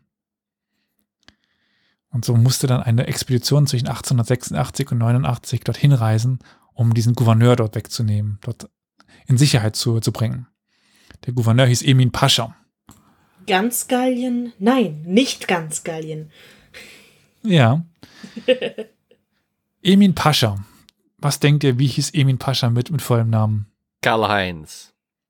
Karl stimmt. Eduard Karl Oskar Theodor Schnitze. Schnitzel? Schnitzer. Emin Pascha, der deutsche Gouverneur, im Dienste der Ägypter ausgeliehen von den Briten in Äquatoria im Süden des Sudans. Noch nie Man von. muss die Geschichte einfach lieben. äh, auch davon nicht gehört, von der Emin Pascha-Expedition. Du, wie gesagt, das ist. Kolonialgeschichte ist echt ein, echt ein Loch in Ja, jedenfalls diese Art Af von afrikanische Kolonialgeschichte. Ja, Interessant, ich habe ein Loch ge- gefunden bei dir. ja. Das, da habe ich nie geleugnet. Nee, nee, ich. das klingt irgendwie eklig, wenn du sagst, du hast ein Loch bei mir gefunden. Das wird was für die Outtakes. ja. Ja. Das ist interessant, weil das habe ich schon in der Schule be bes besprochen, weil das eben dieses Vorspiel zu der Faschoda-Krise ist und die Faschoda-Krise zum, zum Panthersprung und dann Erster Weltkrieg und so weiter. Ist immer wieder schön, wenn man dann doch mal gespiegelt bekommt, dass es fast kaum Allgemeinwissen gibt, was man so ansetzen kann. Könnt ihr mir ja mal hier in die Kommentare schreiben, kanntet ihr, also Emin Pascha, kanntet ihr die, die Mahdi-Aufstand, kanntet ihr die Faschoda-Krise. Panthersprung sagt dir aber was, Flo, oder? Ganz vage. Ich könnte jetzt nicht mehr sagen, was. Der Begriff sagt mir was, aber. äh, Okay, ich glaube, wir sollten mal eine Folge darüber machen, über die Vorgeschichte des Ersten Weltkriegs im Kolonialrennen. Ja, weil Hm. ich bin da auch komplett raus. Also, ja, mach dir Aufstand habe ich irgendwo schon mal gehört, aber das hätte ich jetzt genauso gut in, keine Ahnung, Westasien ansetzen können wie in Afrika. Ne? Hm. So, genau, wir hatten ja dann den, den Emin Pascha, der da gerettet werden musste. Das gelang auch tatsächlich. Und im Vertrag von Hewitt am 3. Juni 1884 erklärte sich dann, jetzt kommen wir zu Ihnen, die Äthiopier, da sind sie. Deswegen hatte ich das heute gegoogelt und mir diesen, äh, das Porträt dieses Herrschers herausgesucht. Äthiopien erklärte sich bereit, die Evakuierung der ägyptischen Garnisonen im Südsudan, die es immer noch gab, zu erleichtern. Im September 1884 nahm Äthiopien dann sogar die Provinz Bogos ein und begann einen langen Feldzug zur Entlastung dieser belagerten Garnisonen. Dieser Feldzug wurde von Johannes IV. angeführt, jenem netten Herrn, den ihr gesehen habt. Und er errang im September 1885 auch einen sehr wichtigen Sieg. Aber im Gegenzug fiel dann die Mahdistische Armee in Äthiopien ein, die Äthiopier eroberten das alles wieder zurück, dann kehrten die Mahdisten zurück und plünderten Gondar. Ja, äh, das bedeutete dann schlussendlich das Ausscheiden Äthiopiens aus diesem Krieg. Aber ich wollte es dann doch nicht ganz verschweigen, dass auch Äthiopien hier mitgekämpft hat, was irgendwie interessant ist. Äthiopien so, so, sowieso super interessant, aber das ist was anderes. In der Zwischenzeit hat Ägypten die Ansprüche auf den Sudan aber nicht aufgegeben. Die finanzielle Lage wurde besser und die britischen Behörden ja, fanden es auch ganz interessant, gerade weil es gab ja zu dieser Zeit den Plan, dass die Franzosen wollten so, glaube ich, von, von Norden nach Süden durch Afrika durch und die Briten wollten von Westen nach Osten durch Afrika durch. Und da war der Sudan auch interessant. Ja, also man überlegte jetzt, das Ganze doch wieder zurückzuerobern. Und Anfang der 1890er Jahre hatten dann auch italienische Truppen die Madisten in der Schlacht besiegt. Wie kommen denn jetzt da Italiener hin? Da können wir jetzt auf Harzach ein ver verweisen. Flo, wo saßen denn die Italiener? Ja, in Äthiopien. Die nicht, in- nicht in Äthiopien, aber ja. In Eritrea, Die Ecke dort. Eritrea, ja. an der Grenze zu Äthiopien. Ja. Genau, dort gab es zu dieser Zeit das Entstehen einer italienischen Kolonie. Und um die dann anerkennen zu lassen, international, her, wollten sie den Briten eben helfen bei der Befriedung des Sudans. Und so entkamen auch zwei europäische Gefangene aus dem Sudan. Das war einerseits der katholische Priesterpater Josef Orwalder und der ehemalige Gouverneur von Darfur, auch noch ein Deutscher, Karl von Slatin, die dann in der Öffentlichkeit, ähm, ah, ich, äh, im, Chat schreibt gerade König Otto, dass die Briten von Nord nach Süden und die Franzosen von West nach Ost wollten. Dann hängt der hat von, von, von Ägypten nach, nach, genau, die, die Briten wollten von Ägypten an die Kapkolonie eine durchgehende Strecke haben. Macht Sinn. Danke. Genau, also jener äh, Pater oder Vater, Priester Josef Orwalder und Rudolf Karl von Slatin berichteten dann über die Grau, äh, über das Grauen, was sie beim Mahdi erlebt hatten. Und wir hatten damals ja schon eine relative Öffentlichkeit durch Zeitungen, also eine Medienöffentlichkeit. Und so war auch in Großbritannien eine breite Öffentlichkeit nun zu einem erneuten Eingreifen im Sudan bereit und unterstützten das. War also medienwirksam. Und damit für die Regierung deutlich leichter. Als Italien 1896 bei Adwa eine schwere Niederlage gegen die Äthiopier erlitt, war dann die italienische Position in Ostafrika ernsthaft gefährdet. Die Mahdisten drohten zurückzukehren und da sahen die Briten nun die Chance, die Italiener zu unterstützen, irgendwie auch und trotzdem die Mahdisten von zwei Seiten in die Zange zu nehmen. Und die Franzosen, die tauchten auch bald in der Nähe des Sudans auf, das war gar überhaupt nicht hinzunehmen. Also Inge müsste man jetzt, jetzt müsste 1896, man muss was machen. Das geht nicht mehr so, der Sudan muss britisch werden. Da kommt ein gewisser Lord ins Spiel. Wer könnte das denn gewesen sein? Hoher Militär für, für diese Zeit. Sehr, sehr, sehr wichtig in der britischen Geschichte, britischen Mi Militär mit C. Ja, Churchill? Nee, Nee, stopp. Wo sind wir jetzt gerade? Neu- 1800? 96, 97. Clive? Nee, Crew. Hä? Mit CR. O. Ich will mir noch ein bisschen äh, Britenraten mit Flo. First Earl. Oh, nee, das ist, das ist der Name von ihm. Interessant. Mit Ja. Vornamen Evelyn. Evelyn, ja. Evelyn. Äh, Evelyn Barron. Baring. B- Klär mich auf, ich bin, ich sitze auf Cromer? Sagt ihr der was? Cromer? First Earl of Cromer. Muss ich googeln. Generalkonsul in Ägypten. Evelyn Baring, First Earl of Cromer. Mhm.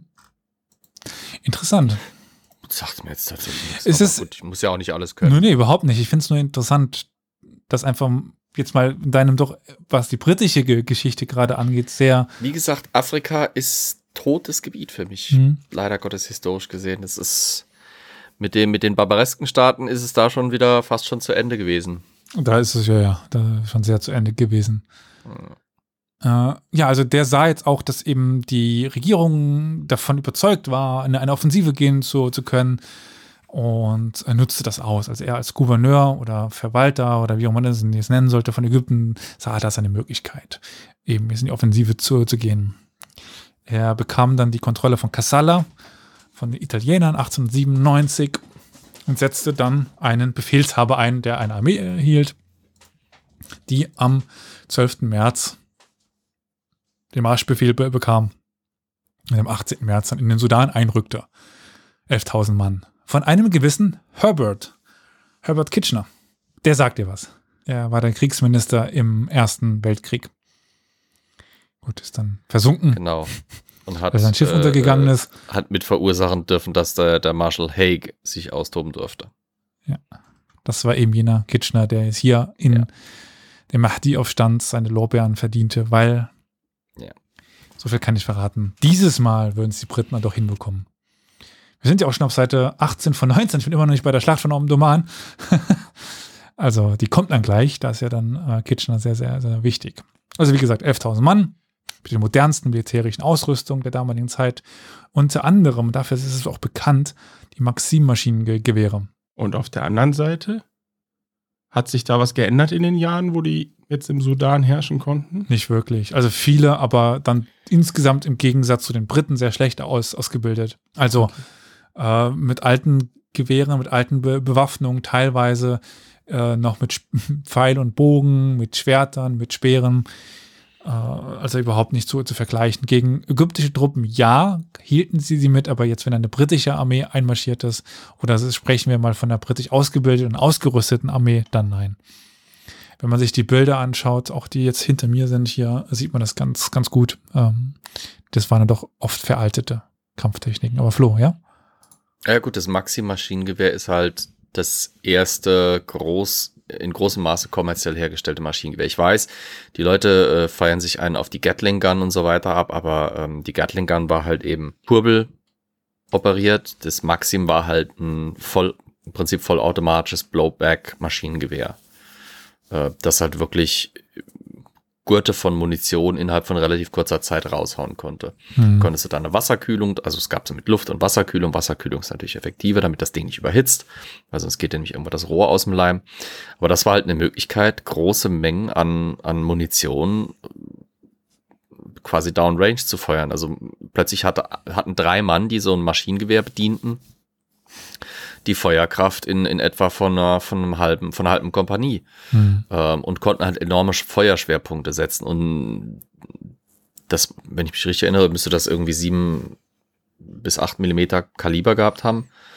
Dementsprechend Kugeln taten auch weh. Also das war jetzt nicht irgendwie, dass das so eine Popgun war. Das hat wirklich ordentlich, ordentlich Schaden anrichten können. 7,62 mal 54 klassische Millimeter. 762er, genau. Ja. Also das, das war halt die, der, die große Inno Innovation. Ähm, ja, es gab auch andere Maschinengewehr-ähnliche Waffen vorher, sei es die Mitrailleuse bei den Franzosen, sei es wie gesagt, das die berühmt-berüchtigte Gatling Gun oder das Packel, die wir ja auch schon mal hatten, Packelgewehr oder sowas. Aber das Maxim ist quasi das erste große Maschinengewehr, das hier die, die mechanische Kriegführung langsam aber sicher einläutet, weil hier jetzt wirklich nicht mehr, äh, zur selben Zeit müssten die noch mit Ma Henry Martinis, aber zum Teil auch schon mit Enfields gearbeitet haben. Das sind Bolzenkarabiner, also das heißt, ich muss nach jedem Schuss repetieren und nachladen. Und das Mhm. ist jetzt eine vollautomatische Waffe, die an deren Seite steht. Das heißt, äh, ja, du kannst halt wirklich, das ist vor allem eine extrem gute defensive Waffe. Also das heißt, äh, du kannst dich mit deiner Feuer, mit deiner, mit deiner Position, so wie es jetzt zum Beispiel auf dem Gemälde zu, zu sehen ist, du baust deine Kurzer Linie quasi wieder auf. Flo Ja. bezieht sich auf das Bild, was bei uns im Stream im Hintergrund abgebildet ist. Richtig. Wer das sehen möchte, kann einfach den Wikipedia-Artikel zur Mahdi-Aufstand googeln und da ist das dabei. Auf jeden Fall auf der englischen Seite bin mir auf der deutschen gerade nicht mehr hundertprozentig sicher. So. Also du, du formierst halt eben deine Leute zu so einem Cordon aus Menschen, zu so einem Block aus Menschen ähm, und, und kannst halt eben Schwerpunkte setzen, wo dann ein Maxim zwischendrin mal steht, dass, dass dann eine richtige Schneise dir frei hält und schon auf große Distanz eben eben jede Menge, jede Menge Schaden anrichten kann, sodass der Gegner quasi schon aufgeweicht ist, bevor er überhaupt bei dir ankommt. Währenddessen kannst du dann quasi auffangen, dass du halt nach jedem Schuss entweder eine Kugel nachladen musst, wie beim, beim äh, Henry Martini, oder also durch dieses, durch dieses, diese Trapdoor-Mechanismus hinten eine Kugel reinschieben musst. Oder wie halt eben beim Enfield, wo du dann äh, deinen fünf oder zehn Kugelstreifen halt eben durch Repetieren äh, erstmal, erstmal wieder halt eben bereit machen musst. Das ist halt, das ist eine unheimliche Steigerung der Feuerkraft und Feuerfrequenz. Hm. Wird ja dann auch, also führt, führt zu etlichen Lizenzprodukten, zu etlichen Nachbauten. Das deutsche 0815 kommt ja dann auch äh, äh, kurz nach der Jahrhundertwende, also 1915 raus. Äh, das, äh, beziehungsweise nee, 1908 schon. Ich weiß nicht mehr genau, aber jedenfalls äh, Also es ist, ist, es auf dem Weg zur mechanische, mechanische Kriegsführung. Victoria, kannte du das Sprichwort 0815, dass das von dem Maschinengewehr kommt? Nein, also ich kannte das Sprichwort, aber ich saß hier gerade so Wait, what? Nee, es ist 1915 raus. 1915, genau. Ja, und ja, ja. das ist die Weiterentwicklung des MG08 und das Mhm. ist, äh, Die Lizenz von Maxim. Im Prinzip Lizenz Maxim-Gewehr. genau. Krass. 0815. Das war eben so weit ver verbreitet, war halt nur noch 15. Ja. Das, das, So viele das Sprichwörter gehen auf den. Ersten Weltkrieg zu, zurück. Verfranzen geht auf den Ersten Weltkrieg zu, zurück. Das war also gleich nochmal an, an dieser Stelle. sich verfranzen, ja. Es gab in einem Flieger zu der Zeit, als es noch kein Navi gab, gab es einen Piloten und einen Schützen. Das, der eine war der Franz und der andere war der, war das der, der Emil oder ich weiß nicht mehr, wie, wie der Schütze hieß. Jedenfalls der, der Pilot war der Franz. Und wenn er sich verflogen hat, hat er sich halt verfranst. Ja, und ich verstehe nur Bahnhof, kommt, kommt auch aus dem Ersten Weltkrieg. Ich meine, nur mal nur so, um, um so ein bisschen ähm, das Ganze auch in Perspektive setzen. Das Maxim-Maschinengewehr ist noch nicht von den Schlachtfeldern verschwunden. Wolltest du gerade dieselbe Story bringen mit den Russen, die das Ding im Ukraine-Krieg aufgefahren haben? Auch die Ukrainer. Okay, Das Ding ist so zuverlässig, das wird von Russen und von Ukrainern eingesetzt. Wenn sie es haben, haben sie es. ja. Warum? Nee, ich sehe gerade auf der Wikipedia-Seite das MG, das Maxim MG 1910-30 und ich erinnere mich an irgendein Wurscht. Bild auf Deutschen. Ah. Halt. Also ah, okay. Ja. dieses komisch kleine grüne Ding und ich erinnere mich an irgendein Bild aus dem Ja. Ukraine-Krieg, äh, wo genau Mhm. das gezeigt worden ist, wie die Ukrainer das er erobert hatten. Diese Dinger waren so zahl das, das, das große, der große Vorteil der Maxim war, es war relativ simpel. Es war äh, relativ einfach instand zu setzen und instand zu halten. Und es war massenproduzierbar ohne Ende. Und alle Nationen haben quasi Maxims nachgebaut, bevor sie eigene Modelle versucht haben, dann auch äh, selber zu, zu kreieren. Hiram Maxim übrigens war britischer Erfinder. Und die russischen Modelle zum Beispiel, wo halt eben das Maschinengewehr mit einem kleinen Schutzschild, also so ein- einfach nur Aber. Amerikaner. Amerikanische Herkunft. Ja, amerikanischer Herkunft, aber er, Er ist, er ist nicht in er war in, Großbritannien war, geboren. nee, aber er war in Britannien, Großbritannien tätig und ist auch dort gestorben. Na stimmt, er war glaube ich aus Maine, ne? Ja, Sangerville Ja. in Maine. Ja, jedenfalls dieses Maschinen Maschinengewehr russischer Fabrikation, dieses grüne Ding, das du gemeint hast, das ist halt dieses für, für quasi, die Dinger sind scheiße schwer. Deswegen brauchtest du normalerweise auch ein Team von mindestens drei Mann oder eher vier, um das Ganze dann mit Munition und allem drum dran, Wechselrohren und Wassertank mitzuschleppen. Die Russen haben das teilweise auf zwei Personen bis maximal drei Personen Teams runtergekürzt. Dafür mussten sie aber irgendwie eine Methode finden, wie man das Ding von A nach B bringt. Und die haben so ein kleines wie so ein kleines Kärchen, also einen kleinen, kleinen Karren draus gebaut. Das heißt, du hast unten halt so zwei Vollmetallräder. Ähm, die sind jetzt nicht unbedingt komfortabel, aber der Waffe ist das scheißegal, ob sie durchgeschützt wird, äh, geschüttelt wird. Und die kannst du halt durch die Walachei ziehen, im wahrsten Sinne des Wortes. Und das Ding wird jetzt wieder benutzt, weil A, es gibt sie noch zu Tausenden, B, die Munition äh, Typ 762, Kaliber 762, findest du überall auf der Welt. Und gerade die Russen haben das für fast alles genutzt. AK-47 ist 762er Kaliber. Ähm, das Ding ist fast unkaputtbar und es funktioniert. Es hat Mhm. eine enorme Durchschlagskraft, eine gute Feuerfrequenz. Und das setzen sowohl die Russen, die es noch zu 1000 in ihrem Magazin haben, als auch die Ukrainer ein, die es auch noch zu 1000 in ihrem Magazin haben. Ich schicke gerade den, den Link. Ja. Oh, Also, hier, die, die so auch schicken, bedeutend. aber So bedeutend ist halt diese Waffe im Prinzip. Ich meine, gut, das Maxim war jetzt natürlich der Anfang der Maschinengewehre. Ich meine, das ist Mhm. natürlich im Gegensatz zu zum Beispiel einem MG42 oder einem heutigen MG3 scheißt es jetzt von der, von der Feuerfrequenz durchaus ab. Das ist, glaube ich, ja, das MG3 hat da fast 1200 Schuss. Das Maxim hat vielleicht die Hälfte gehabt oder so, ein bisschen Mhm. weniger als die Hälfte. Aber dafür hast du halt trotzdem, das ist. ja, aber wenn du gesagt, gegen ist eine Leute kämpfst, Kompanie. wenn du gegen Leute kämpfst, die noch, die noch Speere tragen, Ja. dann ist das schon ein verdammter äh, Vorteil. Der Mord an, oder der Völkermord an den Hereros, Ja. begangen durch die deutsche Armee, war auch maßgeblich mit deutschen Versionen von Maxi-Maschinengewehren äh, begangen worden. Das, Also, ich kann, also wir hatten es ja schon mal im Grunde genommen nicht dadurch, dass sie dass mit denen erschossen worden sind, sondern dass sie mit denen vorne also weggetrieben worden sind in die Wüste Ja. hinein. Ja. Also, naja, du, du, das ist wie im Film. Du hast da plötzlich diese Erdfontänen, die neben dir hochschießen. Und das, das Knattern und das Summen. Erster Weltkrieg. Da haben die Dinger quasi ihr großes, gewaltiges Debüt gefeiert. Also ihr auf westlichen Schlachtfeldern. Ich meine, ein Faktor, warum solche Maschinengewehre so beliebt waren, gerade bei Kolonialtruppen, war halt eben, du kannst mit drei Mann die Feuerkraft von 100, 150 ausmachen.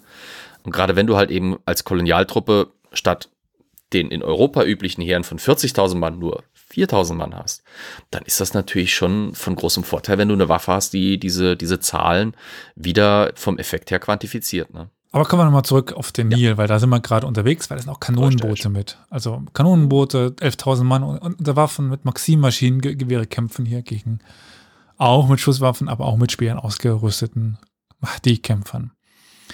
Der Vormarsch verlief langsam, aber, mit, aber methodisch. Also man rückte Stück für Stück für Stück für Stück vor. Und baute sogar zwei äh, Schmalspur-Eisenbahnen, um parallel das Ganze besser zu versorgen. Versorgung ist das A und O, äh, gerade in so einer riesigen und ja auch ärmlichen Region wie dem Sudan.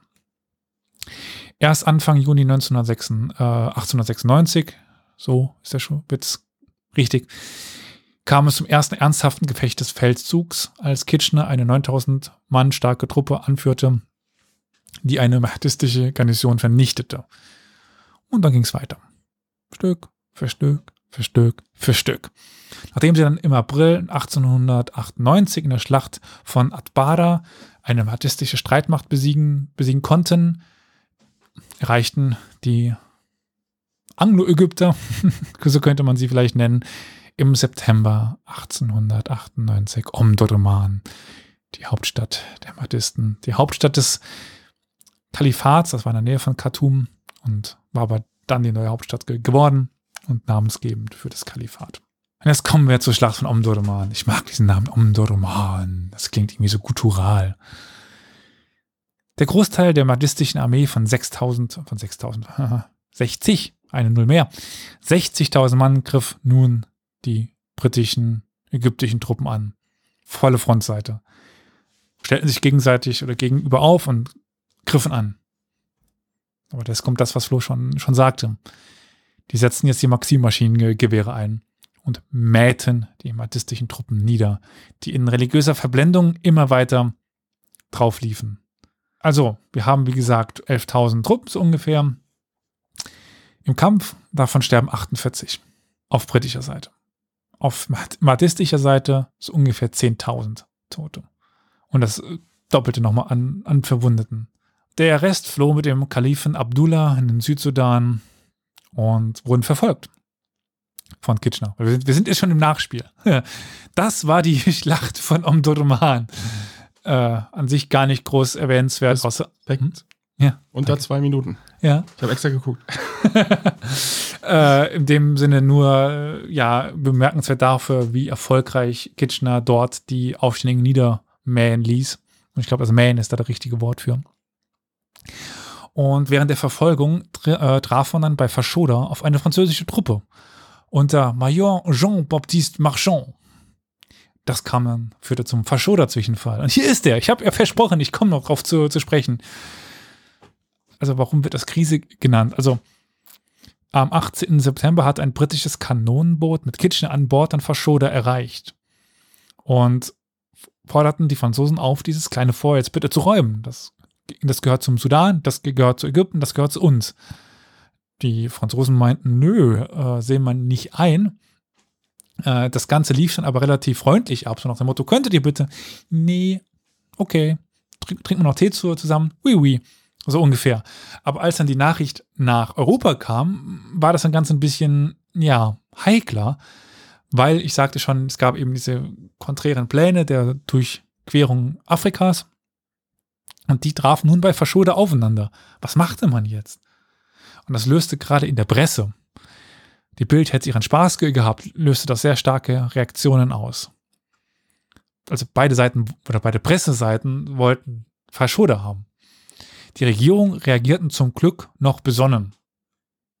Äh, die Franzosen waren sich der Gefahr eines Zwei-Frontenkrieges gegen Großbritannien und Deutschland bewusst, wollten eigentlich lieber ein Bündnis mit Großbritannien gegen Deutschland sollte ja am Schluss auch gelingen. Also Deutschland hat es hinbekommen, diese ewige Feindschaft zwischen den Franzosen und den Briten dann doch irgendwie auszubügeln. Das ist die historische Leistung Deutschlands. London und Paris wollten daher keinen Krieg um irgendein so abgelegenes Territorium. Und durch den formellen Anspruch Ägyptens auf den Sudan waren die Briten auch rechtlich in der besseren Lage. Und Théophile del Cassé, der französische Außenminister, gab dann in Verhandlungen rasch nach und Marchand erhielt den Befehl zum Abzug. Die Briten äh, holten Abdullah schließlich ein, töteten ihn und das Mahdi-Reich war am Ende. Und damit auch unsere Folge. Die Geschichte des Mahdi-Aufstandes, die Geschichte der Schlacht von Omdurman, dem Main der Ja, ja. Aufständigen. Eine Folge so interessant wie ein Maxim-Maschinengewehr, so lang wie der Gurt eines Maxim-Maschinengewehrs, aber genauso plötzlich zu Ende. Ja. Ja, als dann die Briten sich entschlossen haben, mit dem vollen militärischen Potenzial zuzuschlagen, dann hatten die äh, Mahdisten keine Chance. Also davor waren es vor allen Dingen ägyptische Verbände, wenn überhaupt, äh, unter Führung von britischen Offizieren. Aber die Armee, äh, die dann ähm, einmarschiert ist, die hatte große Anteile britischer Sol Soldaten auch und britisch ausgebildete So- Soldaten. Dann hatten die Mahdisten keine Chance mehr. Ich glaube, Flo habe ich jetzt ein bisschen, bisschen beschäftigt. Er wird jetzt erstmal die Geschichte Großbritanniens in Afrika nachschlagen. Nee.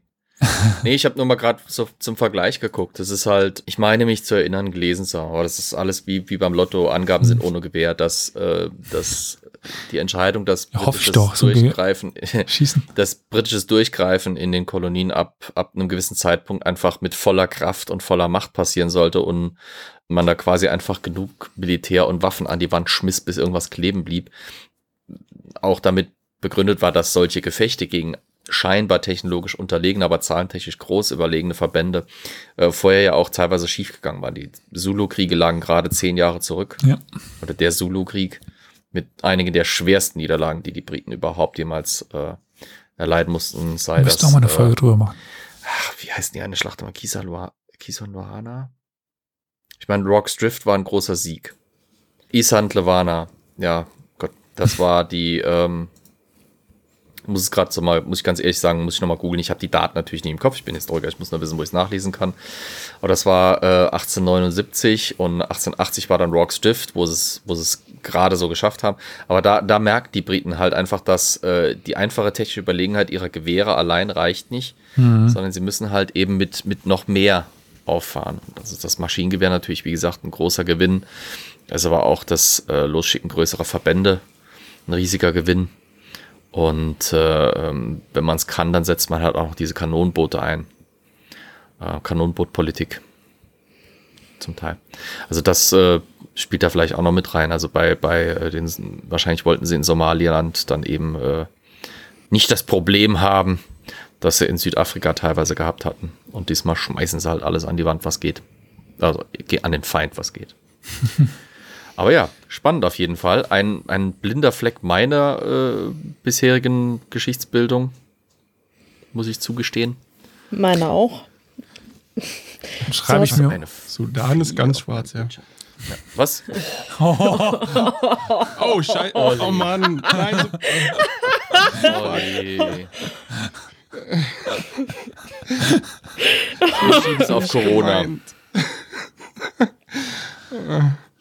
Ich merke aber, ich werde noch äh, mal, mal vorbereiten, etwas zu, zu Emin Pascha, weil das eine sehr interessante Story, finde ich. Ja. Diesem Deutschen da in Süd, ähm, Südsudan, der dann ja auf sehr spektakuläre Art und Weise da gerettet werden muss. Äthiopien wollte sowieso immer schon was machen. Ach, es gibt so viele interessante Folgen und Themen. Ja, ich meine, Afrika hattest du ja sowieso geclaimed, äh, um da überall Folgen drüber zu machen, ne? Wie so eine Kolonialmacht. Also ihr dürft Afrika gerne auch behandeln, habe ich gar kein Problem da- damit. Also es wird irgendwann interessant, wenn ihr was über Zentralasien macht. Das wird spannend, aber ansonsten gebe ich doch gerne alles ab. Ja, nee, also du hast mir auch wieder gezeigt, wie einseitig teilweise mein Wissen ist. Also ich meine, zeitlicher war das ja sowieso jetzt nicht so in meiner Gegend, aber auch geografisch hast du mir mal wieder gezeigt, wie viel mehr da noch ist. Äh, und sehr interessant. Und so die letzte halbe Stunde war ich dann nur in Gedanken dabei, wie einfallsreich Menschen doch sind im sich gegenseitig töten und in bessere Oh ja, Wege können finden, sich gegenseitig zu töten. Das ist halt einfach leider wahr. Es gibt solche Blasphemiker, die natürlich gerne äh, dann äh, verschrien werden oder sowas, die dann sagen, der Krieg ist eigentlich der Vater aller allen Fortschritts.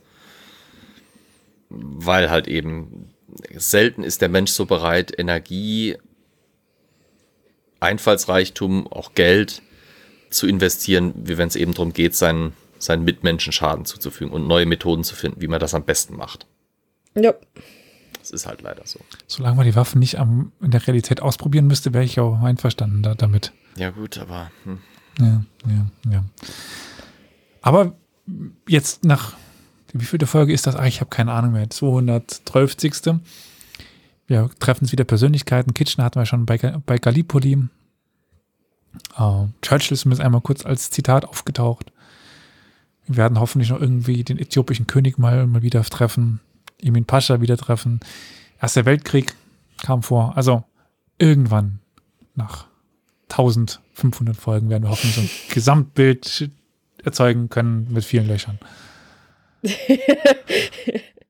Aber ich würde sagen, damit Victoria. Du heißt auch mit, mit zwei Namen bestimmt Carol, oder? Natürlich. Das letzte Wort ist doch immer, immer Carol, oder? Ja. oder soll ich? Okay. Ansonsten springe ich ein. Ah, ich bin mir nicht Olli. sicher, ob ich alle Namen weiß. Also bitte, Olli, sei du, Carol. Ja, dann bedanken wir uns bei unseren Produzentinnen Franziska, Roman, Jürgen und Sebastian für ihre Unterstützung. Vielen Dank. Auf Wiedersehen. Ja. Tschüss. Bis zum nächsten ciao, Mal. Ciao,